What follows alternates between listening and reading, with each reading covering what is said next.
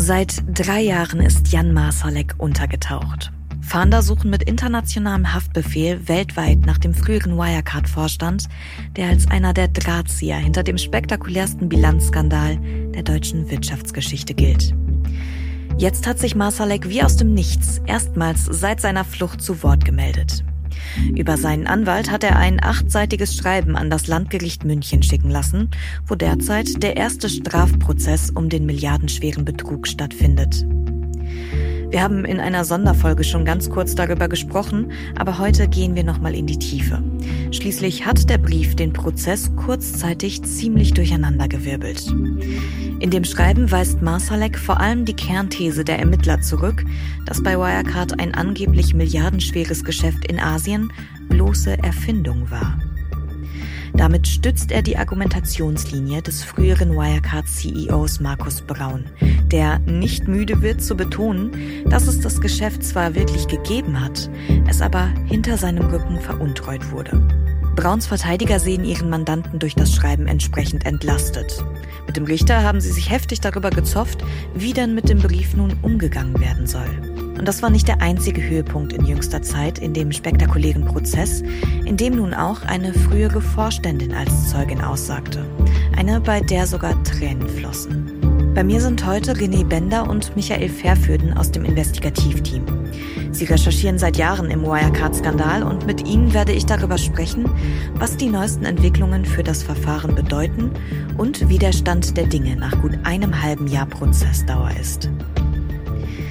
In diesem Podcast sprechen wir alle zwei Wochen über die größten Streitfälle der deutschen Wirtschaft. Wer dahinter steckt, wie sie dahin gekommen sind und welches System das zugelassen hat. Mein Name ist Lena Jesberg und damit herzlich willkommen zu Handelsblatt Crime.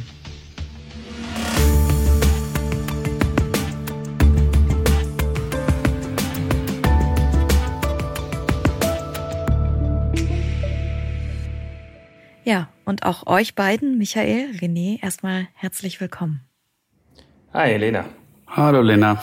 Das Interesse an dem Schreiben kann man ganz deutlich sagen, war ja ziemlich riesig. Ne? Der Medien, aber auch der Zuschauerauflauf im Gerichtssaal, der war wohl so groß wie lange nicht mehr. Und wir haben ja, wie ich schon sagte, in den vergangenen Tagen sogar eine kurze Podcast-Sonderfolge über das Schreiben produziert. Zu dem Zeitpunkt allerdings lag euch der Brief ja noch nicht vor. Das hat sich jetzt geändert, ne? Genau. Der liegt uns jetzt seit kurzem vor und wir haben den Brief ja auch äh, veröffentlicht jetzt auf der Handelsblatt Homepage. Da kann sich dann jeder sein eigenes Bild davon machen. Mhm. Und ja, es war schon, schon eine sehr außergewöhnliche Wendung in dem Prozess. Auf jeden Fall. Und über die wollen wir heute sprechen. Für diejenigen, die die Sonderfolge noch nicht gehört haben und vielleicht auch sonst von der Entwicklung noch nicht so viel mitbekommen haben. Was ist an dem Schreiben so besonders? Ja, zum einen ist mal ganz besonders, dass mit so einem Schreiben natürlich absolut niemand gerechnet hat. Also, dass sich jetzt Jan Masalek zu Wort meldet. Der ist seit drei Jahren auf der Flucht. Seitdem hat man nichts mehr von ihm gehört gesichert konnte, wenn man so will, nur gelten, dass er eine Zeit lang Unterschlupf äh, in einer luxuriösen Wohnsiedlung nahe Moskau gefunden hat, ne, offenbar unter Obhut des russischen Geheimdienstes FSB. Ansonsten war aber vieles Spekulation, ne? etwa ob er überhaupt noch lebt. Davon ist man zwar eigentlich immer ausgegangen, aber ansonsten war von Jan Masalek äh, öffentlich nichts zu hören. Und jetzt kommt er halt ne, wie Jan aus der Kiste und gibt mitten in diesen Prozess rein, in einen der spektakulärsten Prozesse der deutschen Wirtschaftsgeschichte über seinen Anwalt eine Erklärung ab. Also das für sich ist selber schon ein Paukenschlag. Und dann kommt natürlich auch noch dazu, was er denn erklärt. Hm. Bevor wir darüber gleich sprechen, zum Inhalt des Schreibens und natürlich auch über den Zoff, der darum entstanden ist, wie lief denn das mit dem Brief eigentlich genau ab? Wie hat er seinen Weg jetzt ans Tageslicht gefunden? Ja, also dieser Brief, der ist acht Seiten lang und Anfang Juli bei der vierten Strafkammer des Landgerichts München eingegangen. Das ist die Strafkammer, vor der seit Dezember 22 auch der Prozess gegen den ehemaligen Wirecard-Chef Markus Braun, den eh früheren Chefbuchhalter des Konzerns Stefan von Erfa und den ehemaligen ähm, Statthalter in Dubai, Oliver Bellenhaus, äh, die da vor Gericht stehen vor der vierten Strafkammer. Und auch Masalek würde sicherlich dort vor Gericht sitzen, wenn er nicht eben im, im Juni 2020 abgehauen wäre, nachdem Wirecard zusammengebrochen ist. Und ähm, dieser Brief, der da eingegangen ist, das, der, also der Absender war jetzt nicht Masalek selbst, sondern sein Anwalt, Frank Eckstein. Mhm. Und über den sollten wir einmal sprechen. Wer ist dieser Anwalt? Was ist das für ein Mensch? Was, wo kommt er her? Ja, das ist ein äh, Wirtschaftsstrafverteidiger. Sitz der Kanzlei ist, äh, ist in München und Frank Eckstein, der ist schon lange im Geschäft, seit mehr als drei Jahrzehnten. Konkret seit 1989 ist er Anwalt, also hat Jura studiert in Münster und ist aber dann nach München gegangen und hat seine Karriere in der Kanzlei des ja schon fast legendären Strafrechtlers Rolf Bossi gestartet. Das war einer der ersten, wenn man so will, sogenannten Starverteidiger hier, hierzulande. Mhm. Also bei dem hat er, hat er begonnen, hat gelernt und dann vier Jahre später hat er sich selbstständig gemacht und ist in gemeinsame Kanzlei mit dem, mit dem Kollegen äh, Werner Leitner gegangen. Auch der ist ein bekannter Strafverteidiger, inzwischen arbeitet unter anderem für, für den FC Bayern. Und dann war man fast zwei Jahrzehnte in dieser Kanzlei zusammen. Und vor gut zehn Jahren hat sich Eckstein dann nochmal abgespalten mit einer eigenen Kanzlei und firmiert jetzt unter Eckstein unter Kollegen in einem fünfköpfigen Team. So, und Eckstein ist, wie gesagt, gut verdrahtet, hat auch einen Namen in, in der Szene und es gibt immer wieder vermögende Privatpersonen oder Manager, die ihm vertrauen. Zum Beispiel letztens im, im Cum-Ex-Skandal ein Banker der Hypovereinsbank. Den hat er vor einer Haftstrafe ohne Bewährung bewahrt und ist eben, wie gesagt, immer wieder in Wirtschaftsprozessen vertreten. So von seiner Art her ist er eher ein sehr ruhiger Vertreter, auffällig groß, deutlich über 1,90 und ja, Jan Masalek hat sich seine Dienste kurz vor dem Untergang von Wirecard gesichert, im mhm. Frühjahr 2020. Da gab es damals, muss man wissen, ja schon diverse Betrugsvorwürfe gegenüber dem Management. Und das Unternehmen hat es nicht geschafft, bis dahin die Vorwürfe auszuräumen. Und dann hat man von der Wirecard-Rechtsabteilung aus gesagt, so, wir brauchen ja jetzt erstmal Zeugenbeistände ja, aus der ersten deutschen Strafverteidigerliga und lass uns die mal organisieren. Und dann kam eben unter anderem auch Eckstein ins Spiel für Masalek. Die Frage aller Fragen ist ja, wie hält er denn eigentlich Kontakt zu Masalik, so dass das nicht nachverfolgt werden kann? Ähm, das haben wir Eckstein in den letzten drei Jahren sehr, sehr, sehr oft gefragt. Aber wie bei allem anderen auch, hält er sich ziemlich bedeckt. Also mhm. tatsächlich können wir eigentlich sagen, er hat in den vergangenen drei Jahren fast alle Fragen abgeblockt, wenn er die überhaupt reagiert hat, sozusagen. Aber was wir machen können, ist so ein bisschen rekonstruieren, wie, wie der Kontakt sozusagen vor Marsalex Flucht aussah. Wir wissen zum Beispiel, im Handelsblatt liegen ja ganz, ganz, ganz viele Dokumente vor, darunter auch tausende Mails der, der früheren Vorstände, auch von Marsalek selbst. Und darin findet man ein bisschen was. Wir können zum Beispiel sehen, dass, dass Marsalek und Eckstein sich zum allerersten Mal am 2. Juni 2020 getroffen haben in Ecksteins Kanzlei. Die liegt direkt an der Theresienwiese in München, wo das Oktoberfest stattfindet und wo. Marzadek es sonst gerne hat krachen lassen mit seinen Vertrauten, mit Freunden, mit Kollegen. Und drei Tage nach diesem Treffen gab es eine Razzia bei Wirecard in der Zentrale in Aschheim, wo die Ermittler eben unter anderem auch Marsaleks Mailpostfach gesichert haben und ja, die Schlinge sozusagen zog sich immer weiter zu. Und wir sehen dann zwei Dinge. Wir sehen einerseits, dass die Kommunikation zwischen Eckstein und Marsalek von da an überwiegend mündlich lief. Also es gibt noch einige Mails von Eckstein an Marsalek, die sind aber fast immer wortgleich und zwar so nach dem Motto, Hallo Herr Marsalek, bitte rufen Sie mich mal auf mein Handy an. Und das Zweite, dass wir sehen, dass der eben diese Mails, die gehen jetzt nicht mehr nur an Marsaleks Wirecard-Mail-Adresse, sondern auch an eine Proton-Mail-Mail-Adresse, die offenbar Ecksteins Kanzlei hat für den Mandanten anlegen lassen.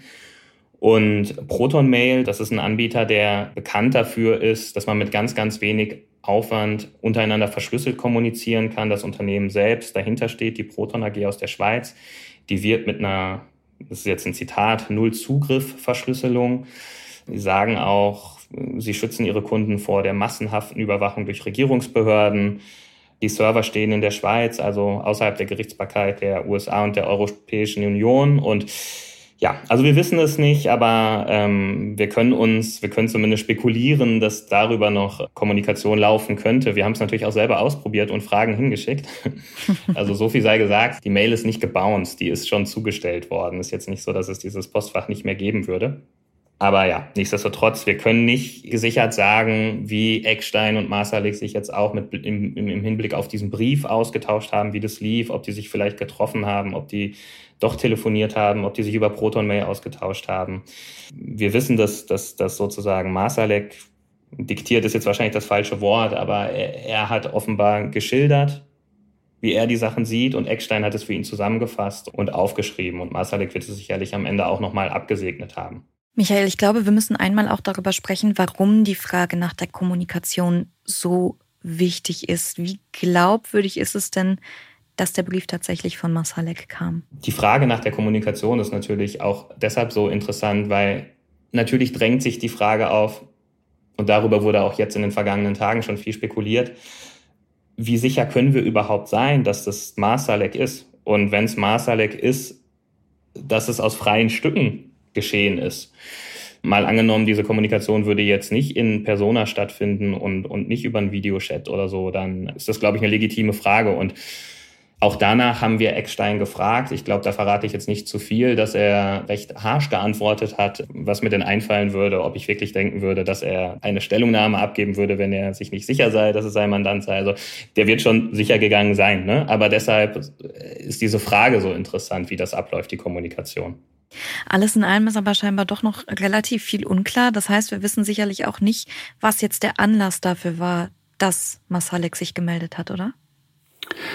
Richtig, ja. auch, auch das ist nicht klar oder das ist nicht klar. Ähm, wenn man sich den Brief mal ein bisschen genauer anguckt, dann kann man womöglich einen Treiber ganz gut auslesen. Denn da steht eben, dass Masalek den, den Anwalt jetzt gebeten hat, eine Stellungnahme abzugeben. Und zwar zu den bisherigen Angaben des Angeklagten Oliver Bellenhaus, der Kronzeuge in dem Prozess, äh, und aber auch zu den jüngsten Presseveröffentlichungen ähm, zu einem weiteren Zwischenbericht des Insolvenzverwalters, Herrn Jaffe, der sich eben zur Existenz dieses Drittpartnergeschäfts geäußert hat. Wir erinnern uns, dieses milliardenschwere Geschäft, wo die Staatsanwaltschaft, von dem die Staatsanwaltschaft sagt, es ähm, hat nicht existiert. Mhm.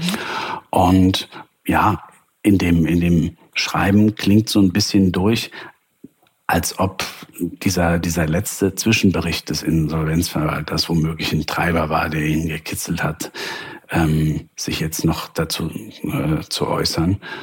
Aber wenn man ehrlich ist, auch das ist ja nichts Neues, denn es ist nicht der erste Zwischenbericht ähm, gewesen von, von Herrn Jaffe.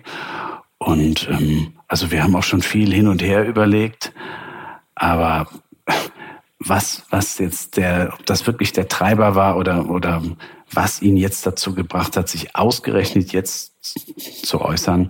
Am Ende bleiben da halt weiter wilde Spekulationen und da gibt es eine ganze Reihe davon. Ne?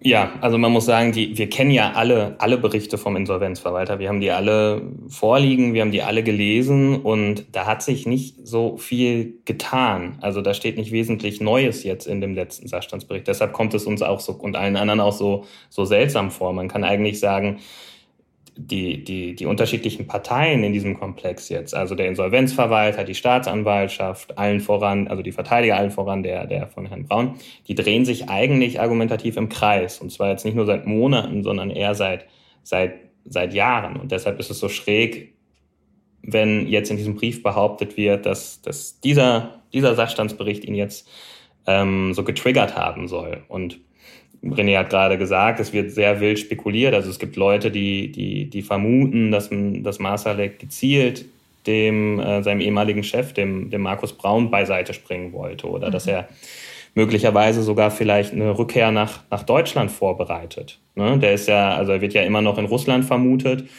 und ähm, es sind, also Russland ist kein gutes Land, um sich zu verstecken. Da sind viele, viele, gibt es viele Gründe, warum es da möglicherweise Zeit sein könnte, aufzubrechen. Vielleicht geht ihm das, geht ihm das Geld aus. Es wird immer, wird immer spekuliert, dass er sozusagen den Schutz, den er da genießt, dass er den deshalb genießt, weil er dafür bezahlt. Ja, also vielleicht geht ihm einfach das Geld aus. Vielleicht ähm, hat er auch Sorge, dass, dass sozusagen die politische Situation in Russland, dass sich da nach dem Putschversuch ähm, zuletzt, dass sich da was, was ändern könnte, was am Ende auch ihm zum Verhängnis werden könnte. Und vielleicht noch sozusagen als Randnotiz, auch das ist ja interessant, die Taten, die, die Masalek vorgeworfen werden, die verjähren ja. Also so oder so ist es, ist es denkbar, dass er irgendwann, René, ich, ich glaube, du weißt es besser als ich wann, in wie vielen Jahren, aber irgendwann kann er halt wieder nach Deutschland einfach kommen und sich in eine Talkshow bei wem auch immer, kann er sich dann wahrscheinlich aussuchen, ähm, reinsetzen kann und dann einmal seine Geschichte erzählen kann. Die Einschaltquoten würde ich gern sehen. René, kannst du ähm, da eine Angabe machen, wie lange diese Verjährungsfristen noch dauern würden?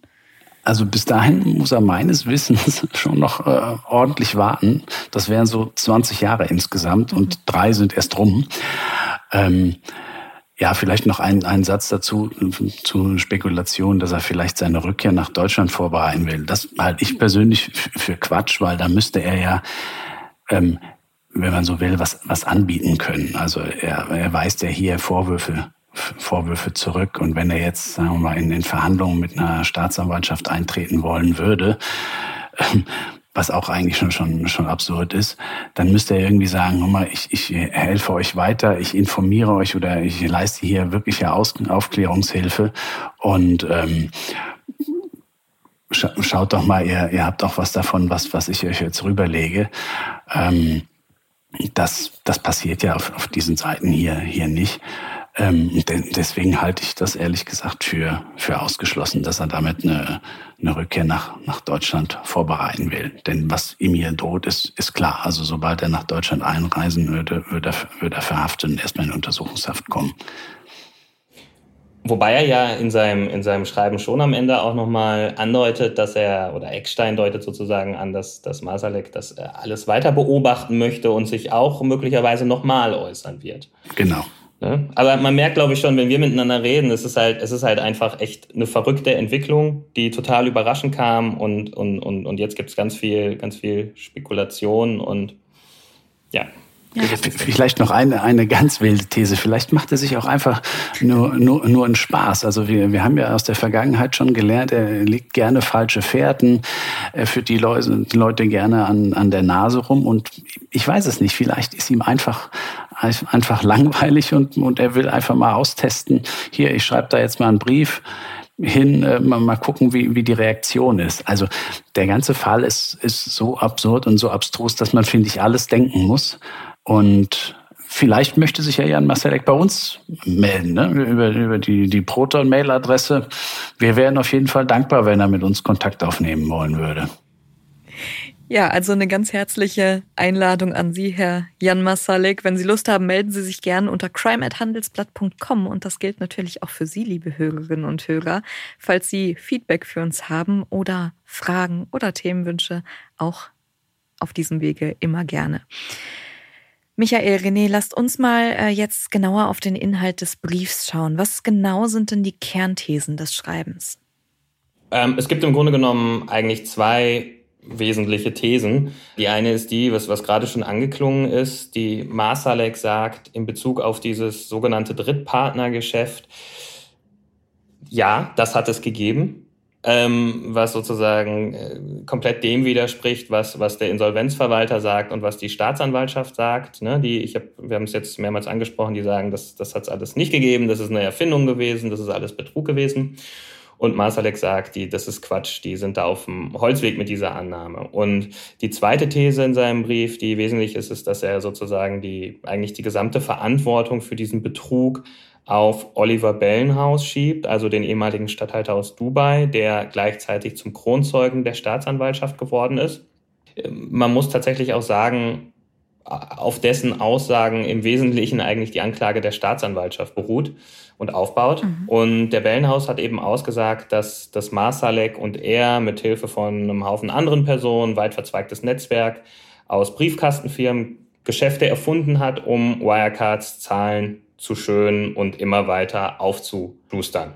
Genau, und, und, und Bellen sagt, Haus sagt eben, dass sozusagen die operativen Säulen des Betrugs seien einmal er selbst, von Erfa und Masalek gewesen und frühere Vorstandschef Markus Braun sei Kopf dieser Bande gewesen. Und was Masalek jetzt im Detail zu Bellenhaus sagt, vielleicht können wir uns das einfach am besten einmal ähm, im Original anhören. Wir haben den Brief ja veröffentlicht, deshalb würde mhm. ich sagen, hören wir einfach mal rein.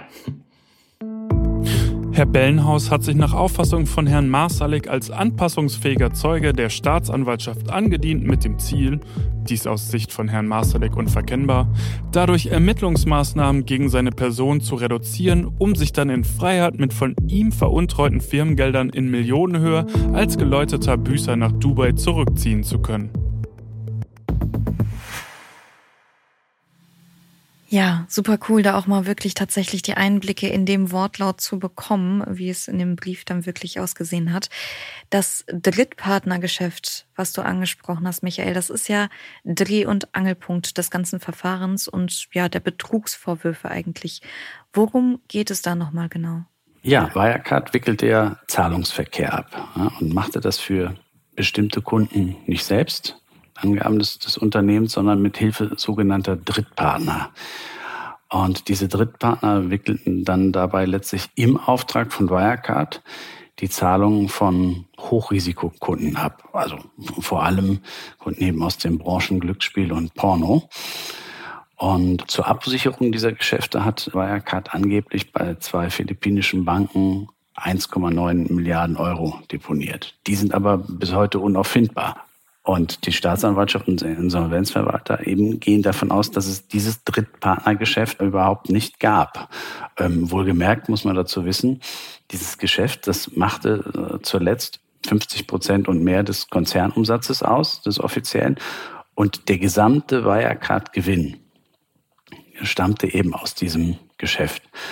Und der Insolvenzverwalter und, und andere auch, Staatsanwaltschaft, die haben in den vergangenen Jahren gesucht und haben nichts gefunden und sagte, es müsste ja irgendwo Dokumente geben, ne? Dokumentation zu, zu diesen Transaktionen, Schriftverkehr und das gab es eben nicht. Und Markus Braun sagt, doch, das gab dieses Drittpartnergeschäft und die Gelder sind halt hinter seinem Rücken äh, aus dem Konzern geschleust worden. Und er sagt eben äh, äh von einer Bande um Bellenhaus und auch explizit Masalek. Mhm. Was Masalek jetzt zu Bellenhaus geschrieben hat, das haben wir ja gerade schon gehört. Was hat er denn konkret zu diesem Drittpartnergeschäft gesagt? Er hat gesagt, dass, es, dass, es, dass dieses angebliche Geschäft anfangs ähm, tatsächlich in die Kernorganisation der Wirecard eingebunden gewesen sein soll, mit der Zeit aber immer mehr äh, entkoppelt wurde sozusagen. Und ähm, am Ende sei es sozusagen, eigentlich hätte es auch unabhängig von Wirecard funktioniert, was auch ein Grund dafür gewesen sein soll, ähm, warum sich nie einer dieser angeblichen Geschäftspartner gemeldet hat nach der Insolvenz. Masalek sagt, das Geschäft hat auch über die Insolvenz hinaus funktioniert und, und, und sei weiter betrieben worden. Und das sei eben der Grund, warum niemand die sozusagen die Not gehabt hätte, sich jetzt an den Insolvenzverwalter Jaffe zu melden. Aber ich würde sagen, vielleicht hören wir auch hier nochmal einfach in den Brief rein und lassen einfach sozusagen Masalek beziehungsweise das Schreiben seines Anwalts für sich sprechen. Die Grundthese der Staatsanwaltschaft, dass es sich bei dem sogenannten Third-Party Acquiring, TPA-Geschäft, um eine reine Fiktion gehandelt hat, ist falsch. Das TPA-Geschäft beruhte auf einem branchenüblich strukturierten internationalen Firmengeflecht. In den letzten Jahren war das TPA-Geschäft weder vertrieblich, finanziell und auch technisch nicht wirklich auf den Konzern Wirecard angewiesen.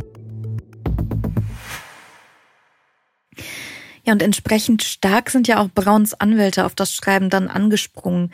Die sind ja so regelrecht mit dem Richter aneinander geraten. Warum das?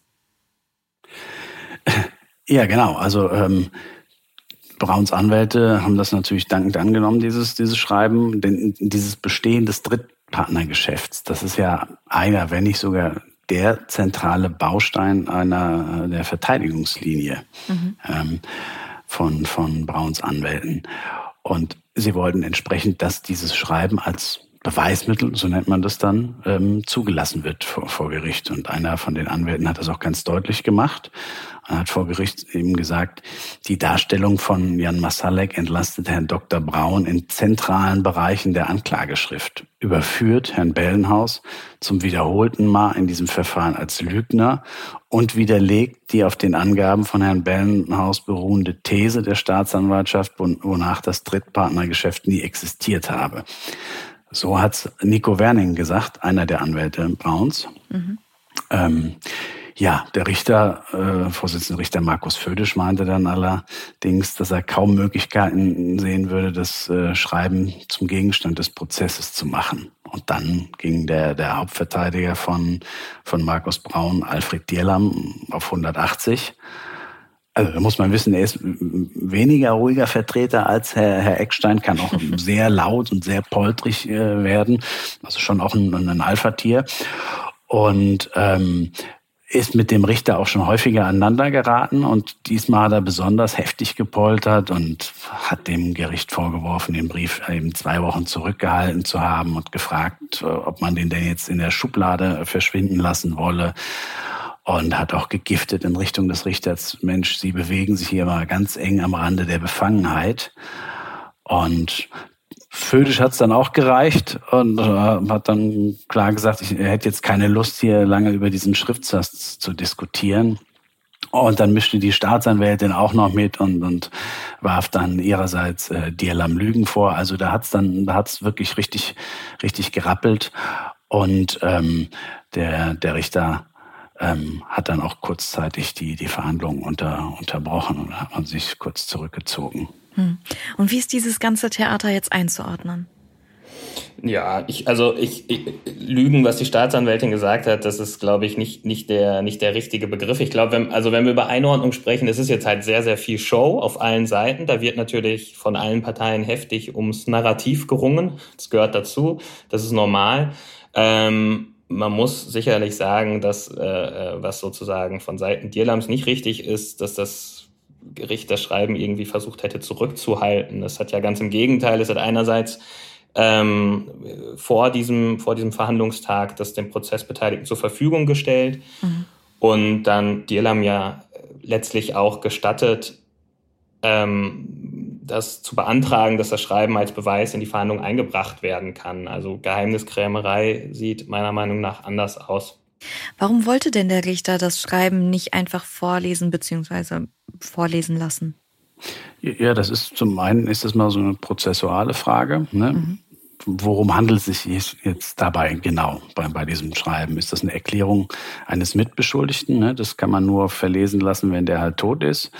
Oder aus anderem Grund erstmal nicht gerichtlich vernommen werden kann. Und, also Flucht dürfte jetzt, glaube ich, kaum darunter fallen. Und dann ist natürlich auch die Frage, wo liegt die Beweiskraft des, des, des Schreibens? Also was, was will man damit letztlich be beweisen? Sind Belege angeführt und ähm, was unterstreicht dieses Schreiben? Hm. Nun hat ja Brauns Verteidiger die Angaben in dem Schreiben als sehr konkret bezeichnet. Ist das eurer Meinung nach so? Sind die sehr konkret? Also vorsichtig ausgedrückt würde ich sagen, das kann man auch anders sehen als Herr Dierlam. Ähm, es gibt eigentlich überhaupt gar keinen Beleg. Also im Grunde genommen ist das Schreiben, sind es acht Seiten an Behauptungen von Marsalek. Ähm, es gibt keine Beweise für das Drittpartnergeschäft, noch für die Vorwürfe gegen, gegenüber Bellenhaus. Wir haben es ja gerade gehört, Marsalek wirft Bellenhaus vor, dass er sich ja, hat immer zu immer kreativeren und widersprüchlicheren Aussagen drängen lassen, dass er sich als anpassungsfähiger Zeuge bei der Staatsanwaltschaft angedient habe und so weiter und so fort. Aber es ist, es gibt nirgendwo, nirgendwo einen, auch nur einen einzigen Beleg. Und auch deshalb, wenn man sich jetzt bei Leuten umhört, die mit der Sache zu tun haben, die das, dieses Schreiben kennen, die mit dem Fall vertraut sind, die reden von einem Ablenkungsmanöver oder von einem, von einem Scherz, einer dreisten Provokation, einer Schmierenkomödie. Also insgesamt muss man sagen, ähm, außerhalb des, des Dirlam-Lagers ist die Rückmeldung für dieses Schreiben eher negativ. Hm. Nun ist ja trotzdem viel Aussage gegen Aussage, deswegen hake ich nochmal nach. Wie seht ihr das Ganze denn eigentlich? ja, letztlich ähnlich wie die, wie die Mehrheit. Denn ähm, wir fragen uns auch so ein bisschen, was soll das bringen? Ne? Da ist jemand, der auf der Flucht ist, der sich also diesem Verfahren nicht stellt, seit drei Jahren abgetaucht ist, in der Vergangenheit schon gern Katz und Maus gespielt hat. Ähm, und der kommt jetzt ganz plötzlich daher und mit, mit, mit so einem Schreiben. Ne? Also damals hat er ja gesagt, ich fliege auf die Philippinen, ich suche die, ich such die Gelder. Und was hat er gemacht? Er ist über Österreich, dann nach Belarus und dann nach Russland abgehauen, lässt nichts mehr von sich hören, versteckt sich. Und fast alles spricht dafür, dass er eben eine zentrale Rolle in diesem ganzen Betrug spielt. Äh, auch wenn er das ja, wenn man so will, jetzt hier, hier abstreitet, in dem Schreiben und alles auf, auf Bellenhaus schiebt. Ähm, aber das selbst das, das Braunlager sagt ja hier, Masalek war einer der wesentlichen Verantwortlichen. So. Und dieser, der nach Lage der Dinge einer der ganz zentralen äh, äh, äh, oder möglichen Täter ist in diesem Betrug, der schreibt einen Brief, in dem er alle möglichen Dinge behauptet, ohne Belege anzuführen. Also er schreibt ein bisschen um das Drittpartnergeschäft herum, aber sagt ja jetzt nicht, und schaut doch mal hier und, und guckt euch doch mal das und das an. Das habt ihr völlig übersehen und, und gibt Hinweise. Das müssten ja gar nicht viele sein, aber eins, zwei ganz konkrete Hinweise und da ist jenes Geschäft gewesen und ich nenne Unternehmen. Das macht er nicht. Also da muss man sich schon fragen, was ist dann dieses Wort oder dieses Schreiben des, des Mannes wert, auch wenn das eben über seinen, seinen Anwalt dann platziert wurde. Es wäre es wär jetzt als Beispiel, ne, wenn er sagt, die Händler, die sind alle so unabhängig von der Wirecard geworden und so, die müssen sich da, die müssen sich gar nicht melden. Also warum wundert ihr euch überhaupt? Es wäre jetzt ja dann total leicht für ihn gewesen zu sagen, guck mal, hier sind drei Stück, ruf doch mal bei denen an. So, aber das hat er nicht getan. Und, und, und deshalb fragen sich die Leute natürlich zu Recht, ähm, ja, warum sollen wir dem überhaupt glauben? Ja, das Misstrauen ist da vielleicht nicht ganz unbegründet. Was sich die Leute auch fragen, äh, wo du es schon sagst, Michael, wie geht's denn jetzt in Sachen Brief weiter? Naja, also Brauns Anwalt Dierlam hat jetzt ja diesen Beweisantrag gestellt, um, damit er das, das Schreiben in die Verhandlung einführen kann. Und darüber muss jetzt der, der Richter, der Herr Födisch, muss jetzt entscheiden, ob er dem, ob er diesem, also ob der Antrag zulässig ist oder nicht. Das, diese Entscheidung steht noch aus. Ich weiß auch nicht, wann sie, wann sie äh, wann sie fallen soll. René, ich weiß nicht, wenn, wenn also korrigiere mich, wenn du es weißt, ich weiß es nicht. Nee, konkreten ähm, Termin gibt's nicht. Födisch hat gesagt, er will sich jetzt mit den anderen Richtern der Strafkammer ganz in Ruhe überlegen, wie sie das, wie sie das einordnen, wie sie das möglicherweise verfahrensrechtlich lösen können. Und ähm, ja, wenn er den für zulässig erklären sollten, dann ist, glaube ich, klar, dass äh, Herr Dierlam weiter diese Schreiben breitreten wird und versuchen, das zu seinen Gunsten auszuschlachten. Und wenn er das ablehnt, wird Dierlam das trotzdem thematisieren, da bin ich mir ganz sicher. Und außer sich sein und pöbeln, äh, äh, warum es abgelehnt wurde. Aber all das wird da nichts daran ändern, dass es, dass es sozusagen im Verfahren eigentlich äh, keine Rolle spielen darf. Jetzt hat ja der Brief ähm, ganz wesentlich abgelenkt von einem anderen Programmpunkt. Denn an dem Tag, als der Brief die Verhandlungen so durcheinandergewirbelt hatte, sollte ja das Hauptaugenmerk im Prozess eigentlich auf der Aussage von ähm, der früheren Produktchefin Wirecards, Susanne Steidel, liegen. Was kam dabei eigentlich raus? Ja, äh, ehrlich gesagt, nicht so wirklich viel. Ist, ist übrigens ganz, ganz lustig. Also sie hat ja auch immer so ein bisschen im, im Schatten von Masalek gestanden und äh, wenn man so will, dann jetzt auch wieder. Ne? Also sie hat dann zwei Tage ausgesagt, aber erstmal hat sich morgens dafür für, für keiner interessiert für den Programmpunkt, sondern es ging nur um den, um den Brief. Ja, aber zurück zu dem, was, was sie dann ausgesagt hat. Ähm, äh, so, so, so wirklich weitergeholfen hat sie, hat sie dem Gericht nicht. Aber es sind, soweit ich weiß, das erste Mal wirklich in dieser Verhandlung richtig Tränen geflossen.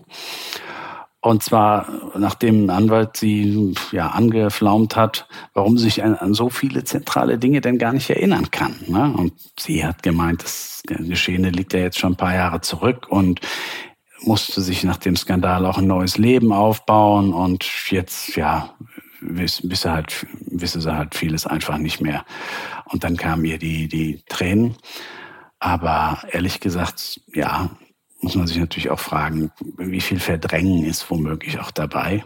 Denn Frau Steidl zählt auch zu den Personen, die die Staatsanwaltschaft in dem Verfahren beschuldigt. Mhm. Also jetzt nicht als zentrales Mitglied dieser, dieser äh, Betrügerbande, sondern ja, wenn man das mal ein bisschen plakativ sagt, dass sie äh, letztlich schon geholfen hat, den Betrug zu ermöglichen, ja, mit, mit Naivität oder durch Pflichtverletzung. Ähm, und da gibt's auch ein ganz eine ganz irre Episode. Und zwar geht es um Transaktionsdaten. Also Daten mit den Kunden, äh, von, von Kunden, mit denen Wirecard Geschäft gemacht hat oder ähm, und eben Kreditkartennummern, Namen und, und so weiter und so fort. Und ähm, Masalek hat Steidl halt mehrfach gefragt, ob sie als die damals für IT verantwortliche äh, Vorständin denn solche Transaktionsdaten besorgen könne. Und der Grund war, er hat gesagt, er braucht die Daten für ein ganzes Jahr für den BND, den deutschen Geheimdienst. Steidl hat das gar nicht groß hinterfragt und hat äh, die Daten an Masalek rausgegeben. Und Masalek und Bellenhaus nutzten diese halt mutmaßlich dazu, um diese Daten für das äh, Drittpartnergeschäft zu fälschen. Jedenfalls, das ist die, die Theorie der Staatsanwaltschaft und die Aussage von, von Bellenhaus. Ähm, um damit auch Experten überzeugen zu können, ne? die, die Wirtschaftsprüfer. Und der Richter hat Frau Scheidel dann natürlich auch gefragt und äh, hat dann gesagt, ja, ja, sie hat die Daten schon rausgegeben und hat so gesehen, der Masalek, der muss schon wissen, was er damit macht. Und das ist natürlich, ja, das spricht, glaube ich, für sich. Das ist natürlich eine Vorständin eines, eines DAX-Konzerns absolut unwürdig. Ja, manchmal lohnt es sich vielleicht doch, ähm, Anweisungen zu hinterfragen. Ich möchte an dieser Stelle ganz gern mal auf eure tolle Berichterstattung im Handelsblatt verweisen. Egal ob gedruckt oder digital, das füllt äh, immer so einen ganzen Abend und das fühlt sich immer so ein bisschen an, als hätte ich einen Kriminalroman in der Hand. Deswegen würde ich sagen, wir verlinken Ihnen, liebe Hörerinnen und Hörer, die wichtigsten Stücke zum Wirecard-Skandal auch nochmal in der Folgenbeschreibung. Und da packe ich Ihnen gleich auch mal ein sehr lohnenswertes Angebot rein. Wenn Sie sich unter handelsblatt.com-sommerspecial nämlich registrieren, dann können Sie unser Digital-Abo sechs Wochen lang für nur einen Euro testen und haben gleichzeitig auch noch die Chance auf einen 500 Euro Amazon-Gutschein. Ihr beide, vielleicht ähm, schauen wir jetzt aber nochmal auf das Große und Ganze. Denn der Prozess, der läuft ja jetzt schon ein halbes Jahr. Wie ist da aktuell der Stand der Dinge insgesamt? Naja, also ich würde zusammenfassend sagen, für Markus Braun lief es jedenfalls nicht gut. Ähm, wir haben ganz am Anfang die Aussagen des Kronzeugen, also des, des, des Herrn Oliver Bellenhaus gehört, der detailliert geschildert hat, wie dieses Betrugssystem begonnen haben soll, ähm, wie das dann im weiteren Verlauf eine immer größere Dynamik entfaltet haben soll. Und er auch detailliert geschildert hat, wir haben gerade gehört, die Transaktionsdaten, die Frau Steidel rausgegeben hat, wie eigentlich dieser, dieser, also wie, wie der Betrug auch technisch abgelaufen sein soll. Also Wirecard ist ja als Zahlungsdienstleister, dieser Betrug ist ja ein, ein technischer, ne? dass die Kreditkartenzahlungen und so, die es gar nicht gegeben haben soll, ähm, Transaktionsdaten abändern und so weiter. Er hat das halt jedenfalls sehr detailliert dargelegt, wie das seiner Meinung nach funktioniert haben soll und wie auch seine eigene Rolle dabei aussah. Ne? Also er hat gesagt, dass er sich die Ereignisse jahrelang schön geredet habe, um sein eigenes Handeln zu rechtfertigen und dass dann schließlich in der Untersuchungshaft sich ja auch seine eigene Sicht auf die Dinge dann doch geändert hat. Und ähm, vielleicht hören wir einfach mal rein, was er was er selbst dazu gesagt hat, wie er jetzt rückblickend auf die Sache schaut. Ich bereue den Bilanzskandal zutiefst und auch einen solchen immensen Schaden mitgeschaffen zu haben. Wirecard war ein Krebsgeschwür. Es gab ein System des organisierten Betrugs.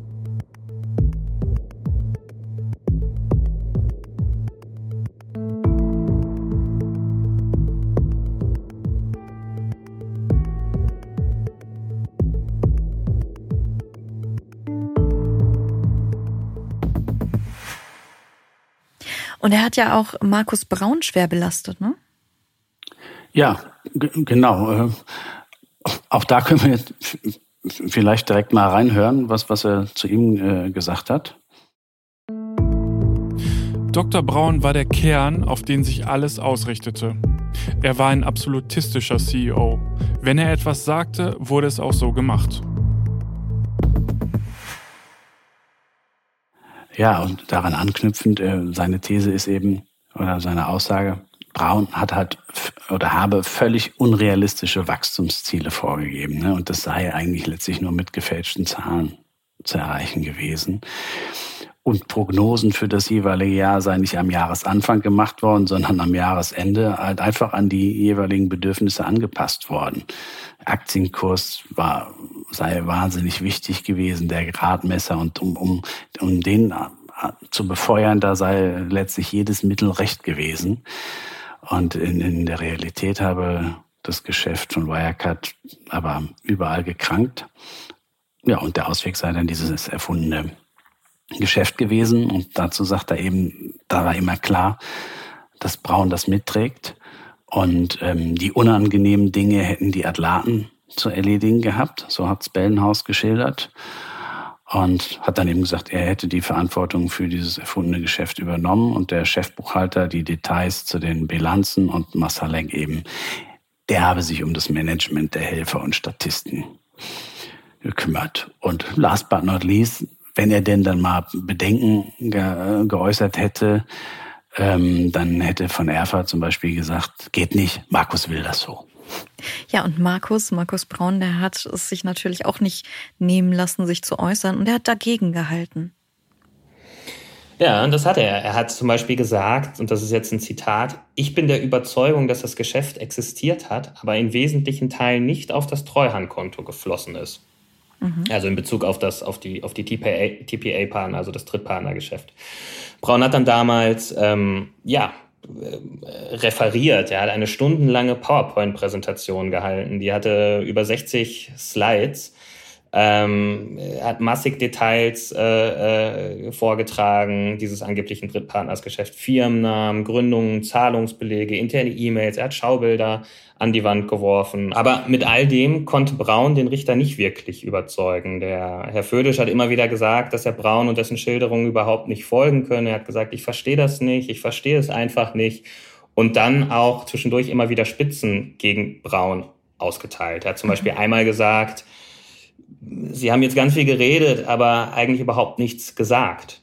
Und dann hinterfragt, warum, warum Bellenhaus und, und, und die angebliche Bande um Bellenhaus herum ähm, sich überhaupt die Mühe gemacht haben soll, die Bilanzen zu fälschen, um das, um das Geld zu veruntreuen, wenn es doch eigentlich, wenn das stimmen sollte, was Braun sagt, viel einfacher gewesen wäre. Födisch hat gefragt, warum nimmt man nicht einfach das Geld vom Treuhandkonto und fälscht die Saldenbestätigung? Da wusste Braun selbst dann äh, nicht wirklich eine Antwort drauf und hat dann gesagt, da sind wir jetzt im rein spekulativen Raum. Hm. Und so war es eigentlich oft. Braun wusste auch auf viele andere Detailfragen keine Antworten.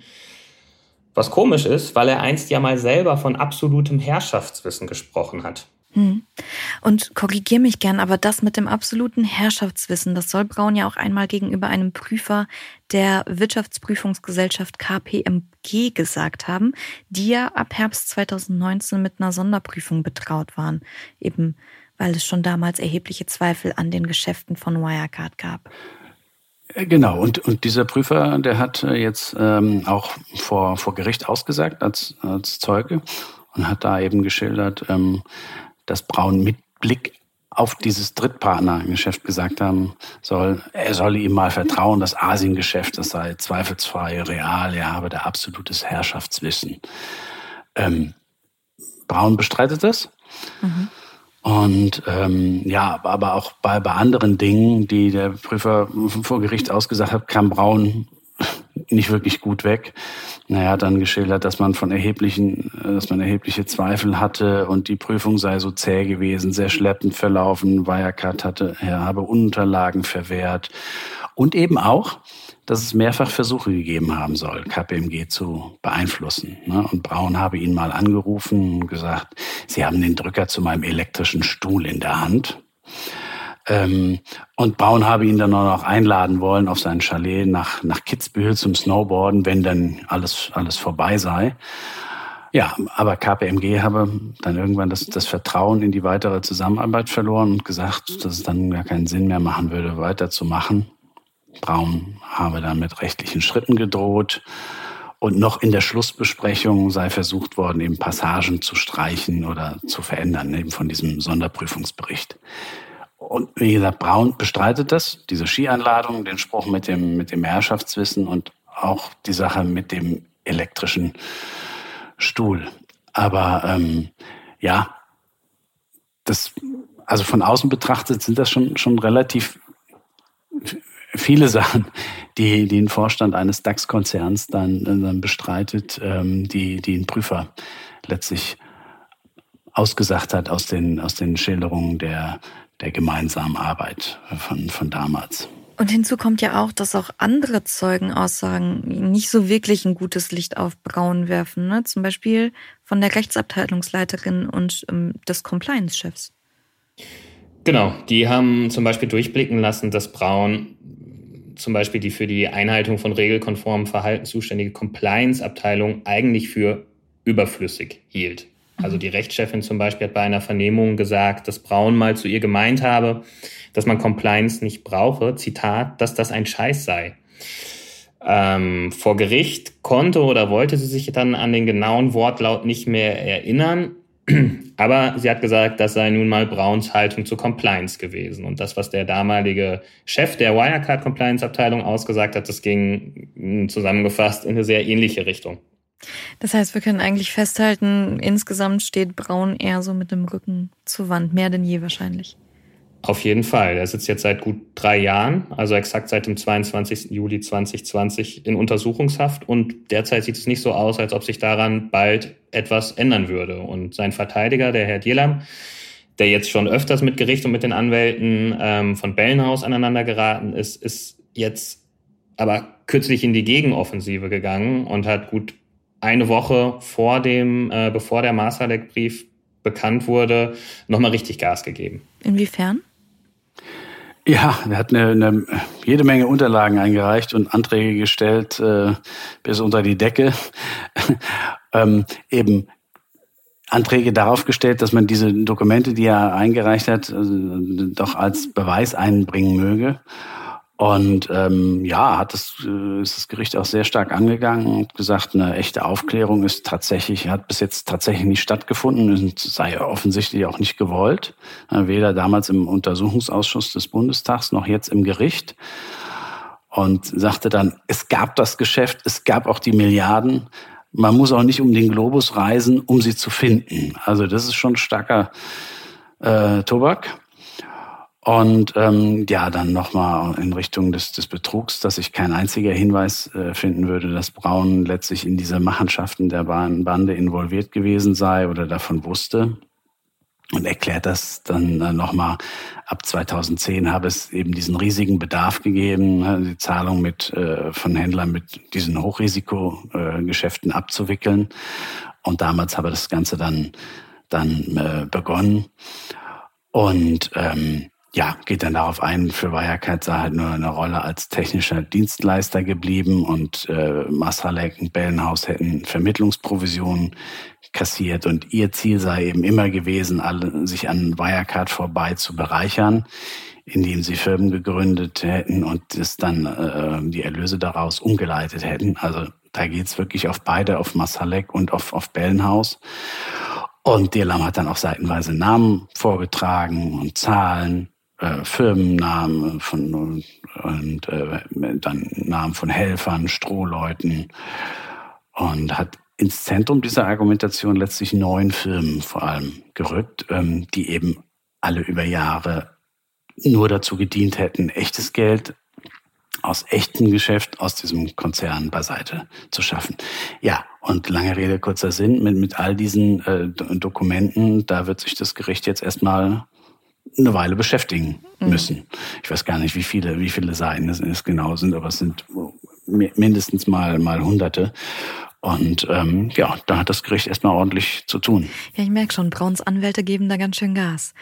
Nur die Frage ist ja, Michael, vielleicht an dich, ähm, vielleicht bekommen sie ja bald gar kein Geld mehr, oder? Also die Anwälte, weil ich meine, Braun hat doch einen Streit mit dem Managerhaftpflichtversicherer vor Gericht verloren. Also vielleicht ganz kurz zum Hintergrund. Manager, Haftpflichtversicherungen, die werden auch DNO-Versicherungen genannt. Und die sind dafür da, ähm, damit Unternehmen ihre Vorstände und Aufsichtsräte ja, gegen Forderungen von Dritten oder auch der eigenen Firma absichern können. Außerdem zahlen die auch die, die oft wie im Fall Braun auch, hohen Anwaltskosten ähm, für die Verteidigung der Führungskräfte. Und ja, auch Wirecard hatte solche Policen abgeschlossen, insgesamt über 150 Millionen Euro. Und man muss sich das ein bisschen wie so eine Zwiebel vorstellen. Also das sind, da geht es um unterschiedliche Schichten. Ne? Also diese, diese Deckungssumme 150 Millionen Euro verteilt sich auf insgesamt neun Versicherer im Fall von Wirecard. Und es gibt den ganz am Anfang, in der äußeren Schicht sozusagen, da steht der sogenannte Grundversicherer. Das ist hier das Unternehmen Chubb. Der hat die ersten 15 Millionen übernommen. Und ähm, ja, bislang hat er auch die Verteidigungskosten von unter anderem Braun abgedeckt. ähm, der wollte das nicht. Also auch die haben sich dagegen gewehrt, aber Braun hat sich in einer hat sich vor Gericht ja, gegen Chubb durchgesetzt, weshalb der Versicherer dann am Ende doch zahlen musste. Und nun sind diese 15 Millionen eben weitgehend ausgeschöpft. Mhm. Deshalb hat Braun jetzt sozusagen, will der an die nächste Schicht der Zwiebel ran, das ist die Swiss Re.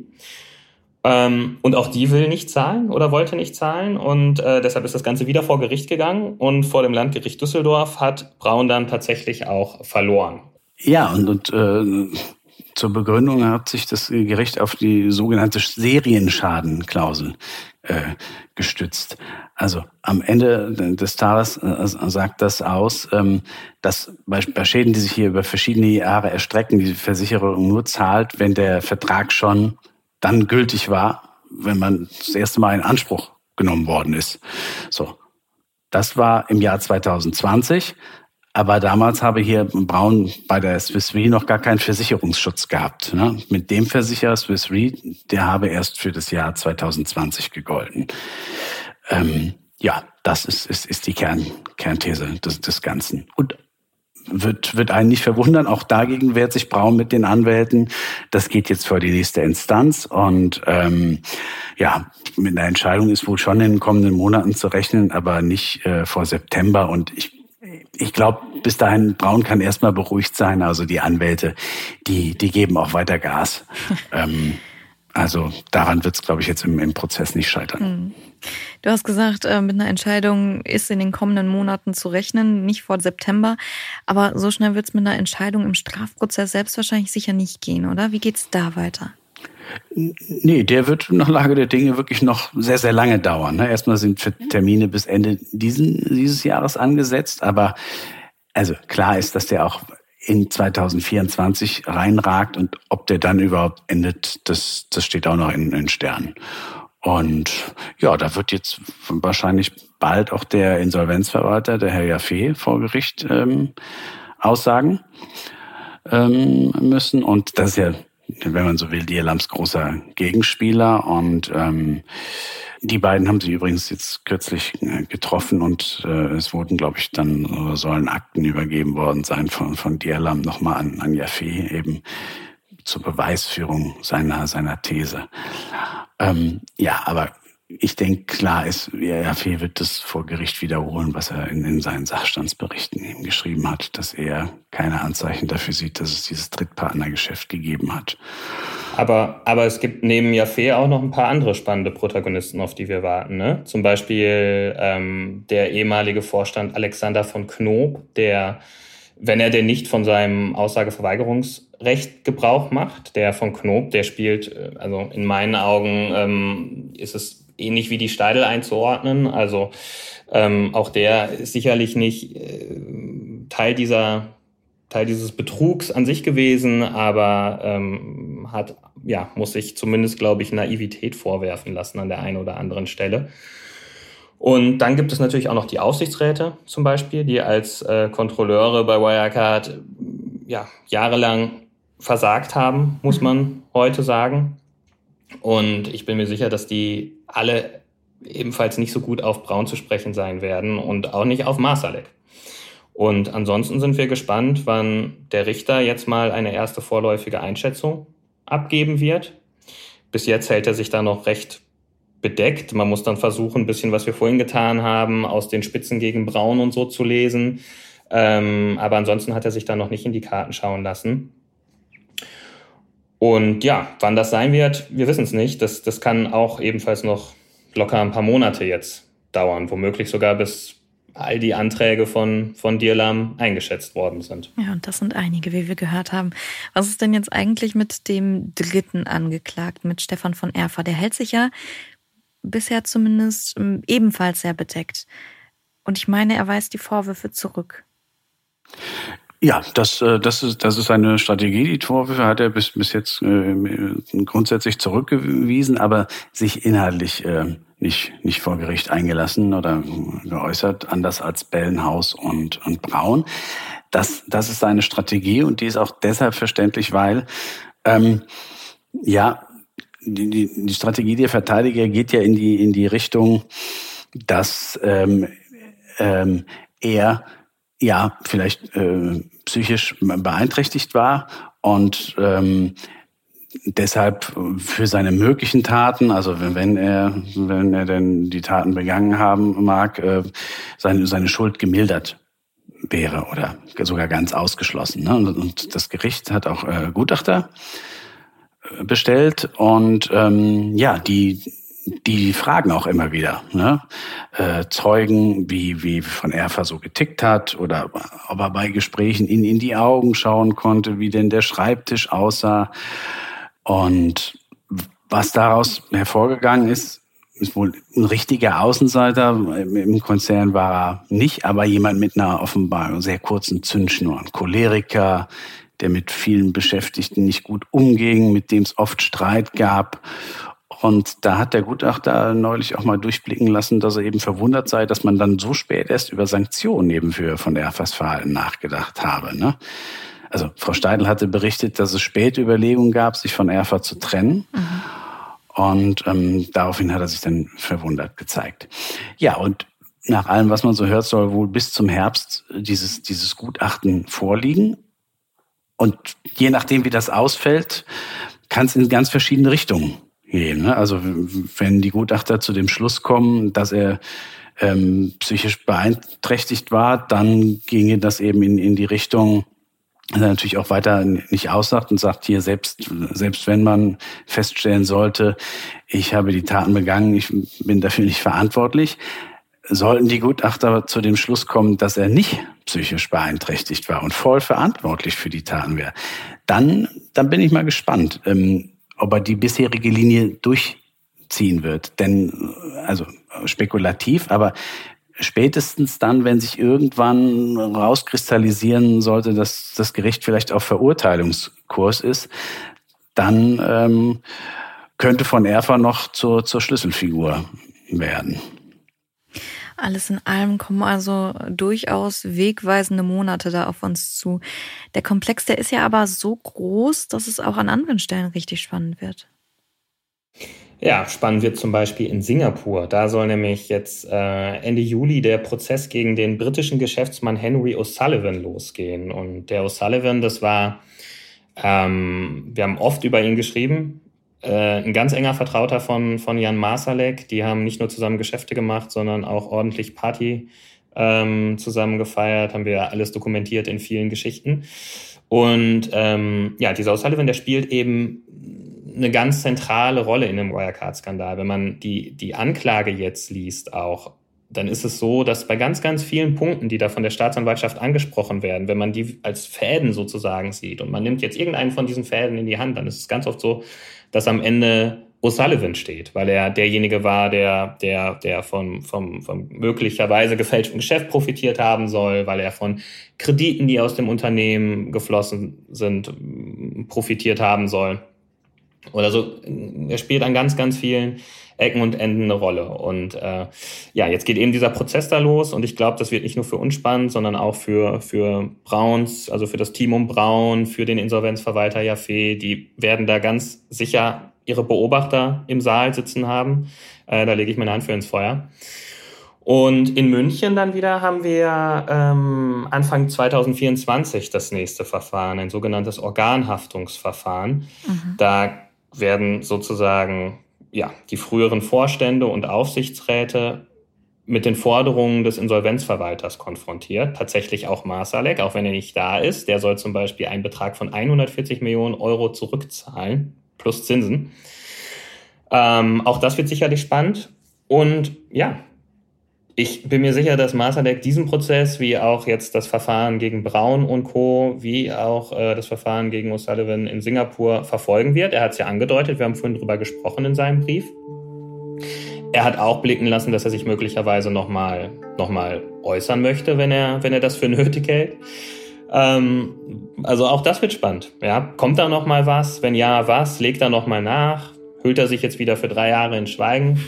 Mal sehen. Es wird, ich glaube, das Einzige, was feststeht, ist, dass es nicht langweilig wird in der Causa Wirecard und dass wir weiter dranbleiben. Ja, ich merke schon, eine Geschichte, die noch längst nicht am Ende ist. Ich freue mich jedenfalls auf die Fortsetzung mit euch, ähm, vielleicht die Fortsetzung der Brieffreundschaft. Wir gucken mal. Euch jedenfalls erstmal ganz herzlichen Dank für eure Einblicke. Ja, gerne. gerne. Ich habe gerade eben mal ins Postfach geguckt, noch ist nichts gekommen von, von Jan Masalek. Ansonsten schnell reinrufen, dann kommt die nächste Sonderfolge. Ja, und ähm, wir machen weiter mit der Danksagung, würde ich sagen. Nämlich äh, geht noch einer an meinen Kollegen Florian Högerle, der diese Folge produziert hat. Und ein besonderer Dank geht natürlich last but not least ähm, auch an Sie daheim fürs Zuhören. Mehr Crime gibt's dann in zwei Wochen wieder hier auf diesem Kanal. Und ich hoffe, dass ich Sie auch dann wieder begrüßen darf. Bis dahin alles Gute. Tschüss.